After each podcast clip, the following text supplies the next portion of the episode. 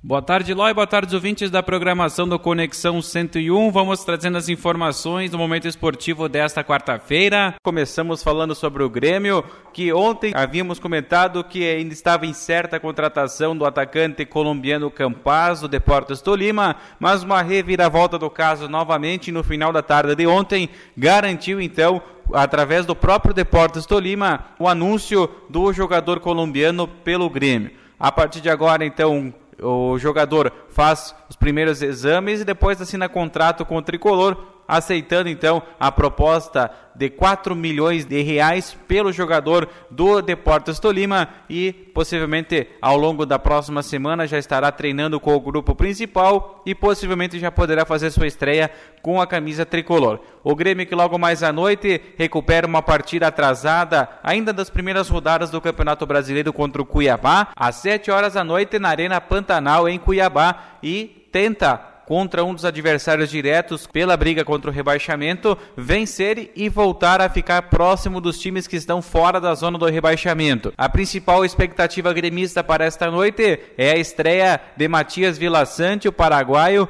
que chega com o status de titular para ser um dos comandantes do meio-campo gremista, possivelmente na posição de Thiago Santos. Além disso, Maicon pode voltar à equipe como armador, já na função um pouco mais avançada do que ele fazia anteriormente com o técnico Renato Portaluppi. Então é um Grêmio diferente e ainda por cima com o Rafinha jogando pela lateral esquerda. Deu muito certo jogando algumas vezes lá no Bayern de Munique com o Pepe Guardiola em 2013. Então é um Grêmio diferente que busca trazer resultados positivos e voltar a vencer e sair dessa situação incômoda no Campeonato Brasileiro. A partida terá transmissão apenas do canal Premier.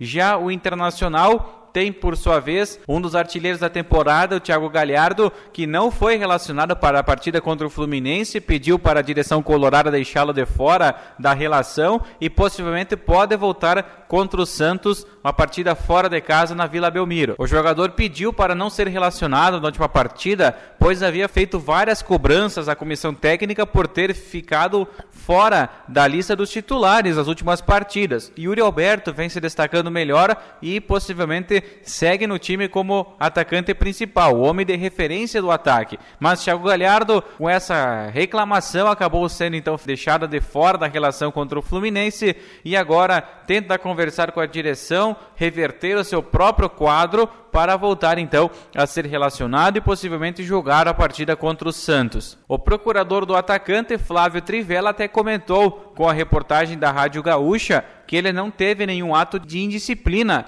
contra a comissão técnica, contra o técnico Diego Aguirre. Com esses impasses, o jogador até pode correr o risco de não vestir mais a camisa do Internacional e possivelmente sair novamente para o exterior para seguir a sua carreira. Mas a direção colorada ainda trata com muito cuidado esse assunto e nos próximos dias, com certeza, tanto para jogador como direção, um comum acordo então para o jogador voltar a ser relacionado nas partidas, voltar àquele ritmo intenso de jogos que ele estava tendo anteriormente com o técnico Abel Braga e voltar também a fazer gols e deixar alegrias ao torcedor colorado. Eloy ouvintes, essas foram as informações esportivas desta quarta-feira. Um grande abraço, até amanhã.